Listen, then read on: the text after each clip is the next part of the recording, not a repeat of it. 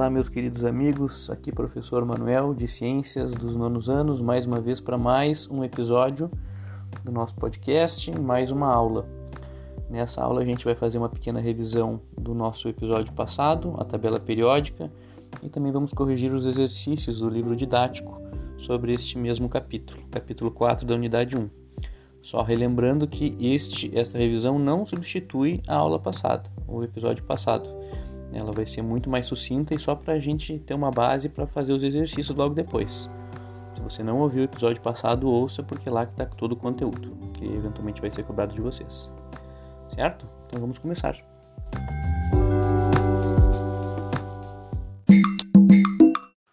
A gente dá início à nossa revisão relembrando a história da tabela periódica, que teve vários cientistas durante muito tempo até a gente chegar no que a gente conhece hoje na tabela atual. Então, 1789, a gente tem o Lavoisier é, simplesmente listando os 33 elementos químicos que se conheciam na época, nada além de uma lista. Depois a gente tem Dalton, que sugere que os elementos químicos tenham símbolos. Ele faz a sugestão com algum, alguns vão ter letras, alguns são um desenho esquemático. Mas logo depois Berzelius, que é um químico sueco, faz a proposição de que se use letras, que até hoje é adotado. Depois de muitas décadas, a gente tem muitos cientistas trabalhando nisso, até que em 1869 a gente tem o Mendeleev, que é um químico russo, que faz a proposição da primeira tabela periódica, só que ela é organizada por massa atômica, que é diferente do que a gente tem hoje, né? Então, em 1913, depois de mais algumas décadas, a gente tem um físico inglês que sugere então que a gente tenha uma tabela atômica organizada por número atômico, que é o senhor Mosley, certo? E atualmente quem é que organiza? É, claro que depois de Mosley vieram várias adições de informações, então cada vez que entra uma informação adicional, alguém tem que fazer a gestão dessa tabela periódica. Quem faz essa gestão hoje é a IUPAC, que é a União Internacional de Química Pura e Aplicada, que é basicamente uma, uma reunião de vários químicos, vários pesquisadores de renome no mundo inteiro. Certo? Então a gente passa direto para a tabela periódica. O que é a nossa tabela periódica, pessoal? Vocês podem acompanhar na página 39. A tabela periódica não é nada mais do que a reunião de todos os elementos químicos que a gente conhece atualmente. Eles têm alguns critérios de organização e são esses critérios que a gente tem que entender para quando a gente for utilizar a tabela periódica como forma de consulta, porque é isso que ela é, um instrumento de consulta, não é para ser decorada, mas quando a gente for precisar dela para consultar, a gente tem que saber o que, que a gente vai encontrar, como, como, é que as informações estão colocadas ali e onde a gente encontra o que a gente está procurando.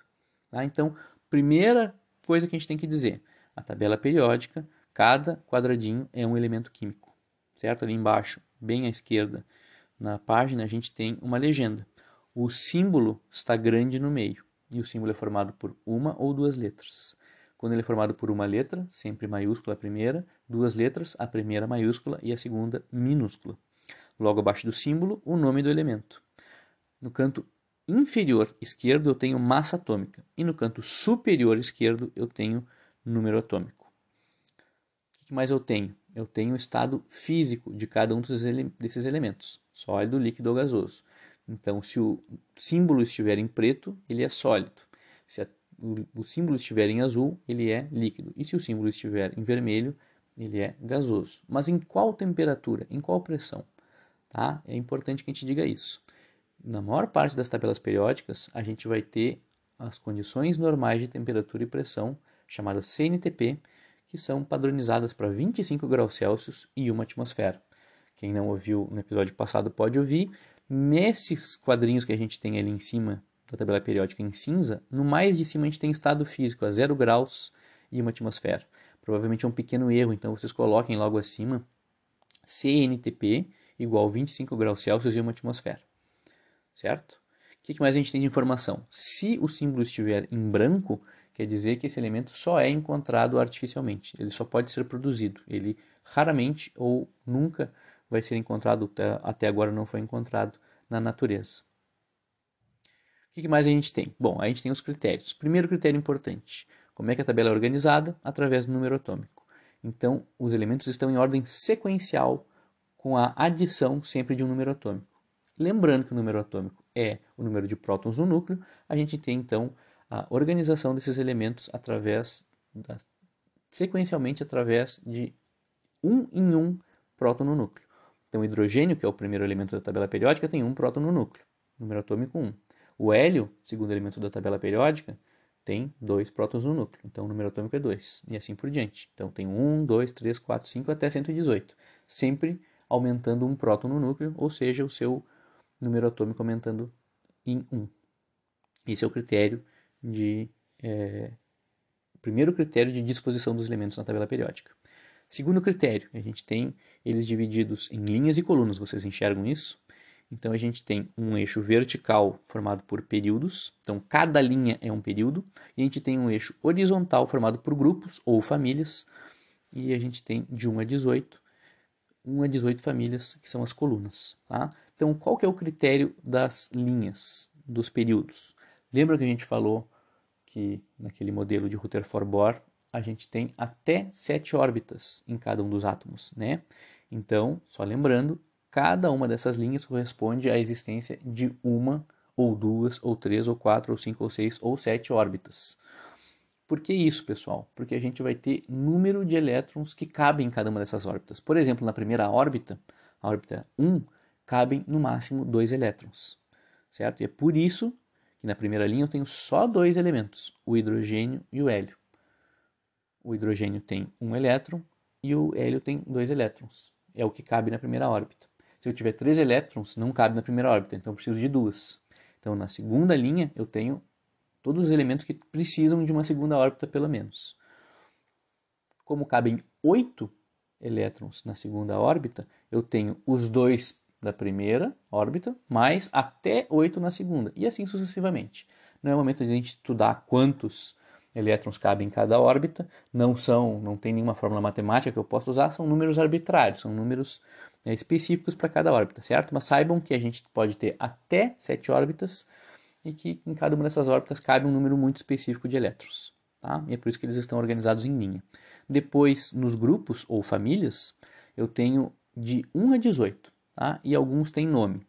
1, 2, 13, 14, 15, 16, 17 e 18 têm nomes. 1, metais alcalinos, 2, metais alcalinos terrosos, 13, grupo do boro, 14, grupo do carbono, 15, grupo do nitrogênio, 16, grupo do oxigênio, 17, halogênios e 18, gases nobres. Lembrando que o grupo do oxigênio, número 16, também pode ser chamado de calcogênios. Certo? Por que, que eles são separados em grupos ou famílias? Por um comportamento parecido que eles têm, certo? Então, por exemplo, só um exemplo pontual. Os metais alcalinos terrosos, esse terrosos vem porque a maior parte desses, desses elementos podem ser encontrados em elementos da Terra, como rochas, tá? Então, por isso que eles são os alcalinos terrosos, eles têm comportamentos parecidos. Certo? Então, esses são os únicos critérios que a gente tem para dividir a tabela periódica? Não, tem mais um muito importante, tá? E esse é a divisão em hidrogênio, metais, não metais e gases nobres. A gente pode ver um mapinha disso também em cima da tabela periódica, né? Então, vocês podem acompanhar a partir da página 40. Na página 40 a gente tem essas divisões, tá? A primeira delas, o hidrogênio. Por que, que o hidrogênio é separado? É uma coisa importante, né, da gente relembrar, porque na tabela periódica ele está colocado na primeira coluna, na coluna dos metais alcalinos. Porém, ele não é um metal certo? Ele é um gás. Então a gente coloca ele ali porque a gente tem que colocar em algum lugar. Muitas tabelas vão trazer o hidrogênio deslocado da tabela periódica, não colocado próximo de ninguém, para não dar confusão, justamente porque ele não é um metal alcalino, certo? E nessa outra divisão que a gente tem, ele também não é nem metal, nem não metal, nem gás nobre. Ele não é nenhum desses quatro, desses outros três tipos. Então ele tem um tipo só para ele, que é o tipo hidrogênio. Tá? Relembrando, ele é todo esquisitão, ele é todo diferente, ele não combina com ninguém, porque ele tem um próton e não tem nenhum nêutron, e só tem um elétron. Então ele tem propriedades muito particulares e diferentes. Ainda assim, o hidrogênio é o elemento mais abundante da Terra, podendo ser até 75 da Terra não, desculpem, do universo, podendo ser até 75% da massa do universo que a gente conhece, certo? Na indústria ele é usado como combustível de foguetes e tem uma, vários estudos que tentam fazer com que ele vire também um, um combustível para carros, porque ele libera água né, na sua utilização e não gás carbônico, que seria muito melhor para o nosso planeta. A gente passa para os metais. Quais são as características dos metais? Bastante importantes. Primeiro, quase que todos eles são sólidos na temperatura ambiente, exceção do mercúrio. Tá? Lembrem do, do termômetro. Mas todos eles, fora o mercúrio, são sólidos. Não só sólidos, como eles têm uma alta densidade. Lembrem que quase todos os metais, né, pensem nos metais e eles afundam em água, por exemplo. Eles têm um brilho característico. Eles têm boa condutividade tanto de calor quanto de eletricidade. Lembrem das panelas, as panelas têm que transferir calor, né? senão elas não seriam boas panelas. E eletricidade, quase todos os fios elétricos, toda a rede elétrica é formada por fios de cobre, por exemplo. Eles também são fáceis de transformar em fios ou lâminas, então eles têm boa ductibilidade e maleabilidade. E altas temperaturas de fusão e ebulição. Pensem que metal, para ser fundido, para ser transformado em líquido, precisa de temperaturas altíssimas, precisa de forjas. Às vezes passa de mil graus Celsius, e realmente uma temperatura muito grande. Certo? Esses são os metais. Lembrando, os metais eles fazem, é, são muito pouco presentes nos seres vivos. Eles são presentes em pouco, poucos deles são presentes e em pouca quantidade. Alguns deles são bastante importantes, como a gente falou, inclusive, no nosso episódio passado. Por exemplo, ferro, o magnésio, o cobalto, o zinco. Eles são importantes, ainda assim eles estão presentes em pouca quantidade, certo? Mas existem os outros metais que também a gente tem que falar porque são os metais pesados. E esses metais pesados, de maneira geral, são tóxicos. A gente deve evitar contato porque eles se acumulam no nosso organismo e nos fazem bastante mal, certo? Chegando então nos não metais ou ametais, a gente tem as características deles bem fáceis de lembrar se a gente lembrar as características dos metais, porque eles são quase tudo o contrário. Então, se os metais eles têm brilho característico, os não metais não têm brilho característico. Se os metais têm boa condutividade de calor e eletricidade, os não metais não têm uma boa condutividade de calor e eletricidade. Eles também não têm boa ductibilidade e maleabilidade, que é aquela facilidade de transformar em fios e lâminas. Outra coisa diferente dos metais, quase todos os metais são sólidos, lembram? E os não metais eles são bem variáveis. Alguns vão ser sólidos, alguns líquidos e alguns gasosos. Isso faz com que as temperaturas de fusão e ebulição deles sejam variáveis e isso faz também com que a densidade deles seja variável. Última coisa importante dos não metais, eles são a maior parte dos constituintes dos seres vivos. Lembram que os nossos metais eles estão presentes em pouca quantidade e poucos deles, né, poucos elementos metais estão presentes nos organismos vivos. Ao contrário, os não metais são a maior parte dos constituintes dos seres vivos. Lembrem sempre dos chomps, que são aqueles seis elementos que são os mais comuns nos seres vivos: carbono, hidrogênio, oxigênio, nitrogênio, fósforo e enxofre. Tá? Desses aí, o único que não é um ametal é o hidrogênio. Todos os outros são ametais. A gente chega finalmente nos gases nobres, como o próprio nome já diz, são gases, tá? Todos eles, de maneira geral, a maior parte deles encontrados na nossa atmosfera, eles são pouco reagentes, pouco reativos, eles são muito estáveis, certo? E por isso demoraram um pouco mais para serem descobertos. Eles têm várias utilizações na indústria. Tá? Eles, por exemplo, são presentes em é, farol de carro, em, em letreiros luminosos e também os balões de hélio, tanto os balões que a gente usa em parques, né, para diversão, quanto os balões científicos, como os balões meteorológicos. Certo? Aqui a gente acaba a nossa revisão e passamos então para os exercícios. Vamos passar aos exercícios, páginas 43 e 44.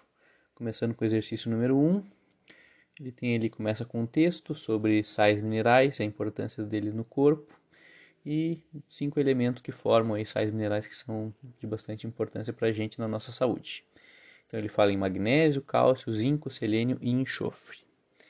Aí ele passa ali para número 1, um, letra A. Quais são os grupos e os períodos em que esses elementos se encontram? como se fosse uma batalha naval, né? Todo o elemento ele vai estar tá em uma linha, que é o período, e em um, uma coluna, que é o grupo. Tá? Então, passando. Começando com o magnésio. Ele está no grupo 2, período 3. Ou seja, coluna 2, linha 3. Tá? Agora eu só vou falar como grupos e períodos, tá? Então, cálcio, grupo 2, período 4. Zinco, grupo 12, período 4. Selênio, grupo 16, período 4. E enxofre, grupo 16, período 3. Bem facilzinho, só encontrar eles como se fossem realmente uma, um joguinho de batalha naval. B. Quais são os números atômicos e de massa de cada um deles? Então vamos lá, magnésio, número atômico 12, massa 24. O cálcio, número atômico 20, massa 40. O zinco, número atômico 30, massa 65. O selênio, número atômico 34, massa 79. E o enxofre, número atômico 16, massa 32. Esses exercícios são para a gente treinar, a gente procurar as informações na tabela periódica, como por exemplo o grupo e o período, e também essas informações que a gente tem em cada elemento, como o número atômico em cima e a massa logo abaixo. C. Classifique esses elementos quanto ao caráter metálico, ou seja, para dizer se eles são metais, não metais, gases nobres, certo? Então, o que, que a gente tem? A gente tem o magnésio, o cálcio e o zinco são metais. O selênio e o enxofre são não metais ou ametais. Por fim, a gente tem uma breve pesquisa para dizer quais alimentos são ricos em sais minerais né, desses cinco elementos. O que a gente tem então, pessoal? Magnésio ele vai estar presente em muitas sementes e castanhas. Semente de girassol, por exemplo, e castanhas, quando eu vou falar castanha para vocês, vocês vão imaginar é, castanha do Pará, castanha de caju, etc. São as, as nozes de maneira geral, né? Então a gente tem sementes e castanhas, está presente também na aveia, banana, uva, abacate, que são frutas que também vão ter magnésio. Cálcio. Tradicionalmente, pessoal, quem é que tem, contém muito cálcio são os laticínios, tá? leite e derivados, queijo, iogurtes e tudo mais. Mas é importante, né, que nem todo mundo pode consumir leite. A gente tem uma, uma condição bastante comum na nossa sociedade que é a intolerância à lactose e ela se apresenta geralmente um pouco mais para frente na vida, né? Quando a gente começa a envelhecer, a adolescência até a vida adulta, a gente começa a apresentar sintomas, né? Não digere bem lactose. Então é bom que a gente saiba outras fontes de cálcio que não apenas a lactose. Folhas verdes, de maneira geral, tem bastante lactose, é, desculpe, tem bastante cálcio, como por exemplo a couve, tem bastante cálcio, o espinafre tem bastante cálcio, o manjericão tem bastante cálcio soja e todos os derivados de soja, como por exemplo o tofu, não sei se vocês conhecem o tofu, o tofu é dito um queijo de soja, as bebidas de soja também, o próprio grão da soja também tem cálcio. E feijão também é outro alimento que tem bastante cálcio. Zinco vai estar presente em vários tipos de carnes e também vários tipos de castanhas. Carnes, carne de, é, de boi, carne, é, sardinhas, que são peixes, carne de frango, fígado, carne de ovelha, muitas carnes, carne de peru. Então a gente vai ter vários tipos de carnes e também castanhas, vários tipos de castanha, castanha do Pará, castanha de caju, etc. Depois a gente tem o selênio. O selênio é um pouco desconhecido, né, mas é muito tradicionalmente associado à castanha do Pará, porque a castanha do Pará realmente tem grandes quantidades de selênio. Farinha de trigo também tem bastante, assim todos os seus derivados, como por exemplo o nosso pãozinho, né? Pão tem bastante selênio. Ovo também, carnes de maneira geral e feijão. A gente também tem por último, o enxofre. E aí, quais são os alimentos ricos em enxofre? Tradicional que a gente sempre fala são os vegetais crucíferos, como brócolis, couve-flor, repolho, couve, certo? A gente também tem o nabo, a gente tem feijão e lentilha, a gente tem carne ovos e finalmente laticínios. Também algumas frutas vão ter é, enxofre. Todos esses elementos são super importantes para o funcionamento do nosso corpo. Então é bom que a gente saiba o que a gente está comendo, que é bom variar a nossa dieta, vocês veem que vários desses sais minerais vão estar presentes em castanhas. E é uma coisa que nem todo mundo tem o hábito de comer, mas é muito bom comer, certo? Então, castanha, castanha de caju. Eu sou, não vou dizer viciado, mas eu sou, adoro castanha de caju. Adoro mesmo. Se me deixar um pacotinho como quase inteiro, que não é muito bom, na verdade, porque é bem calórico, né? Um pacotinho de castanha de caju tem muita caloria. Então, é, é, é, bem, é bem engraçado o que a gente vai fazer. Eu já fiz, por exemplo, reeducação alimentar um tempo atrás. Então tinha que maneirar em tudo que, a gente, que eu ia comer. Né? E nessa reeducação alimentar eu tinha um protocolo ali, um, um, um roteiro que eu tinha que seguir por dia. Aí a nutricionista nos colocou ali, ah, pode comer um lanchinho da tarde, com as opções do lanchinho da tarde são um ovo, ou uma fruta e um pãozinho, ou e aí tinha castanha de caju. Eu, ah, beleza, chegou na castanha do caju. Quantidade que pode comer? Cinco. Eu falei, ah, cinco, cinco pacotes? Não, não, cinco unidades de castanha. Eu falei, ah, tá brincando comigo, né? Cinco castanhas de caju?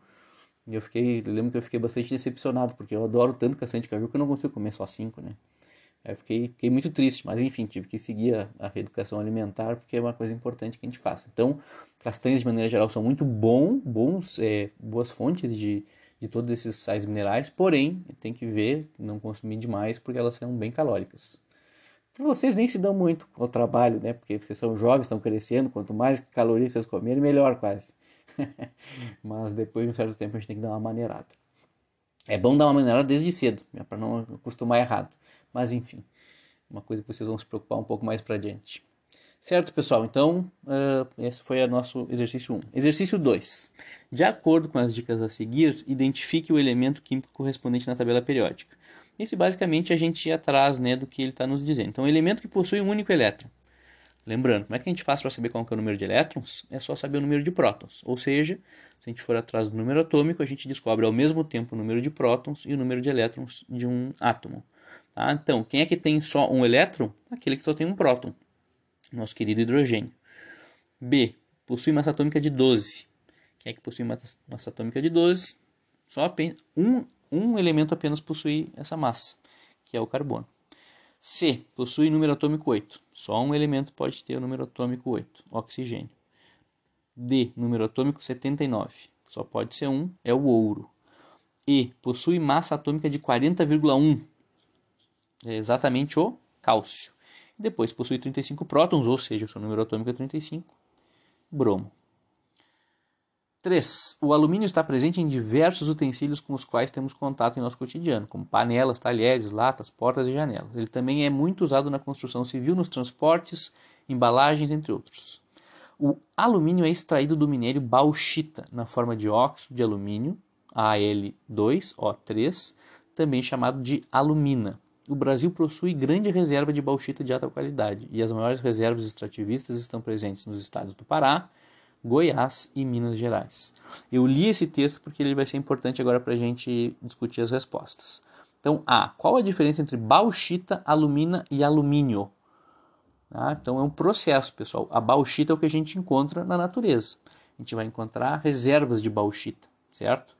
É claro que isso a gente não consegue descobrir facilmente, exige o trabalho de geólogos, exige o trabalho de cientistas, para a gente ir a algum lugar, fazer um perfil do solo e descobrir que ali é um solo rico nesse tipo de mineral. A bauxita é um mineral rico em, é, em, em óxidos de alumínio de maneira geral, não apenas esse.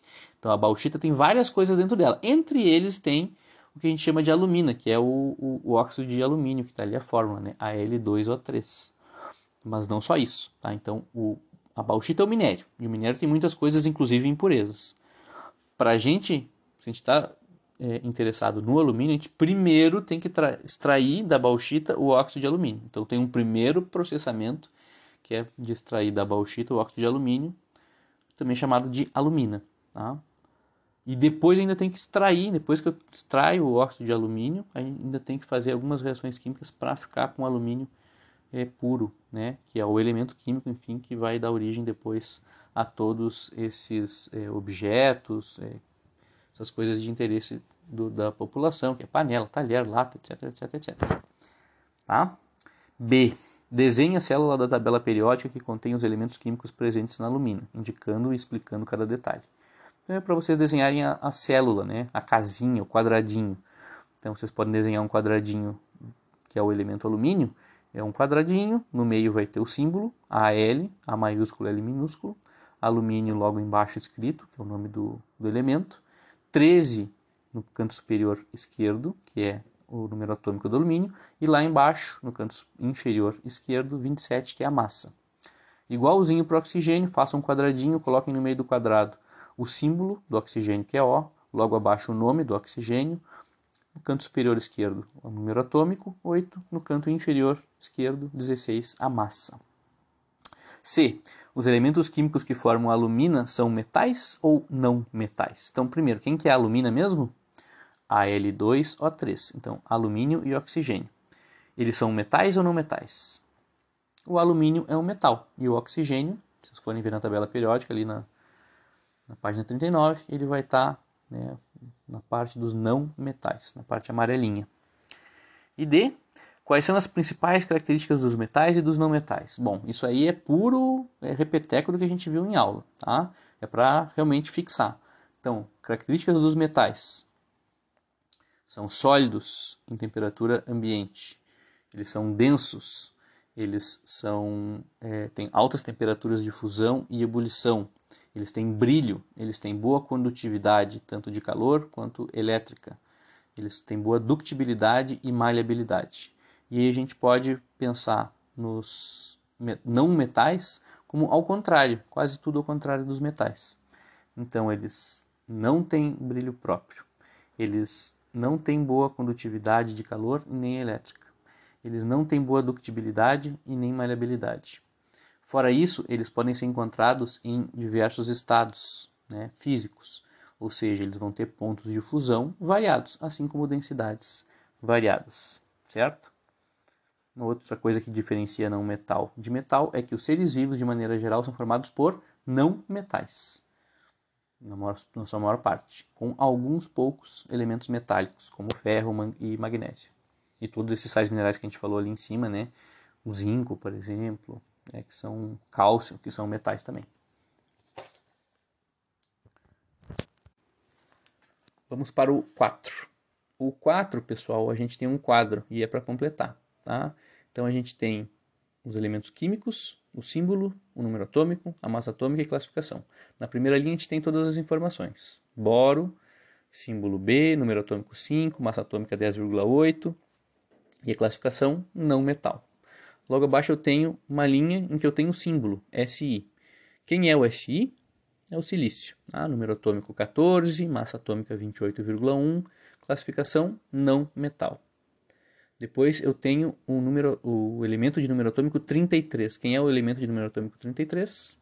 O arsênio, cujo símbolo é AR, massa atômica 74,9, também um não metal. Depois eu tenho o elemento químico de nome radônio, de símbolo Rn. Depois eu tenho o número atômico para completar, né? 86, massa atômica 20, é, 222, né? 222, e uma classificação gás nobre. Depois eu tenho o xenônio, Xe, número atômico 54, massa atômica 131,3, também um gás nobre. Depois eu tenho o bário, o bário cujo símbolo é Ba número atômico 56, massa atômica 137,3, classificação metal. Depois eu tenho o mercúrio, de símbolo Hg, e o, lembrem, né, alguns símbolos não vão ter nada a ver com o nome, e o Hg vem do latim. Tá? Número atômico 80, massa atômica 200,6 e classificação metal. Lembrem que é o único metal líquido. Tá? São exercícios bem de fixação, para a gente aprender a buscar essas informações básicas na tabela periódica. O nome do elemento, o símbolo, o número atômico, a massa e a classificação deles. Aí eu tenho as cinco, que são aquele exercício de analisar as, as alternativas, as afirmativas e dizer quais estão certas e quais estão erradas e corrigir as erradas. As corretas, então, 1, 2 e 4. 3, 5 e 6 estão erradas. Vamos começar então. A tabela periódica organizada em ordem crescente de número atômico. Está certíssimo, é isso mesmo. 2. São exemplos de metais: o ouro, o ródio e o manganês. Correto, os três são metais. 3. São exemplos de não metais: o fósforo, o enxofre e o cádmio. Fósforo e enxofre, ok. Cádmio é um metal. Então essa está, está incorreta por causa do cádmio. 4. Os metais apresentam a maior, a maior parte dos elementos químicos da tabela periódica. É isso aí. Grande maioria dos elementos são metais. Depois, 5. Os gases nobres ocupam a primeira coluna da tabela periódica. Ao contrário, né, eles ocupam a última, a 18ª coluna da tabela periódica. E 6. O hidrogênio pertence ao grupo dos não metais. Errado, a gente já falou sobre isso. O hidrogênio não pertence a nenhum outro grupo a não ser o seu próprio. O hidrogênio faz parte do grupo do hidrogênio. Grupo deu sozinho, pobrezinho. Sempre fico pensando no hidrogênio. Com... Se eu fosse desenhar ele, eu desenharia ele com uma carinha meio triste. 6. Utilize uma das palavras entre parênteses para preencher o texto que compara a característica dos metais e dos não metais. É quase que uma repetição ali do exercício de número 3, letra D, que é para fixar mesmo as características de metais em comparação com as dos não metais. Então vamos lá. Os metais são encontrados no estado sólido, grande maioria, né? A temperatura ambiente, com exceção do elemento mercúrio, que é líquido a 25 graus Celsius.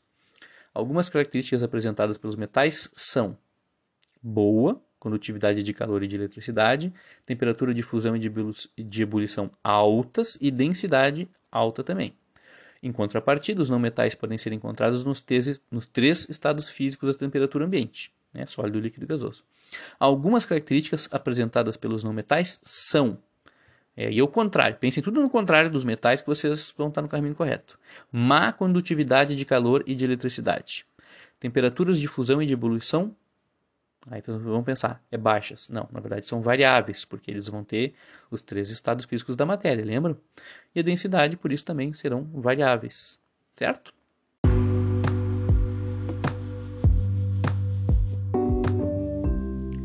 É isso aí então, pessoal. Terminamos os exercícios, chegamos ao fim do nosso episódio de hoje do podcast. Esses exercícios foram super tranquilos, né? É bem, bem para a gente fixar como a gente procurar as informações na tabela periódica, as características de metais e não metais. E ainda, além de fixar, tem essas é, ilustrações bem bacanas né, de como a química está presente na nossa vida, dos elementos presentes nos sais minerais, a bauxita. Isso, isso faz com que a gente tome gosto, né? coloca esses exemplos da vida cotidiana, parece que faz um pouco mais de sentido. Então foram bem legais os exercícios. Se vocês ainda ficaram com dúvida, não tem problema, pode entrar nos fóruns. É, eu tenho demorado de algumas horas até no máximo de um dia para o outro, não sei quando é, né, na sexta, que daí acaba às vezes demorando um pouquinho mais, vou responder na segunda, mas eu tento responder sempre da maneira mais rápida possível. Façam as perguntas que a gente vai tentar sempre responder. Então, para terminar, eu gostaria de pedir para vocês encarecidamente reforçar o pedido de que vocês conversem com os colegas de vocês, porque ainda tem gente que não ouviu alguns episódios. Isso é bem importante porque esse é o nosso novo formato de aula. Tá? Vocês sempre podem mandar sugestão sobre se está legal ouvir, se está longo demais, se está curto demais, se está rápido demais. Uh, a gente sempre pode melhorar. Porque como a gente está começando agora esse novo formato, a gente pode e deve ir melhorando aos pouquinhos uma construção coletiva. Eu vou fazendo, vocês vão me dizendo o que, que pode melhorar e a gente vai melhorando, tá? mas peçam para os colegas de vocês, porque é importante que todos ouçam para poder fazer os exercícios, para poder ter uma rotina. A rotina é importante para mim, é importante para vocês nesse novo formato. É, enquanto durar ele, a gente vai ter que estar tá acostumado com, com, essa, com essa nova realidade, certo? Então tá, eu fico por aqui. Qualquer coisa, entre em contato. Até mais.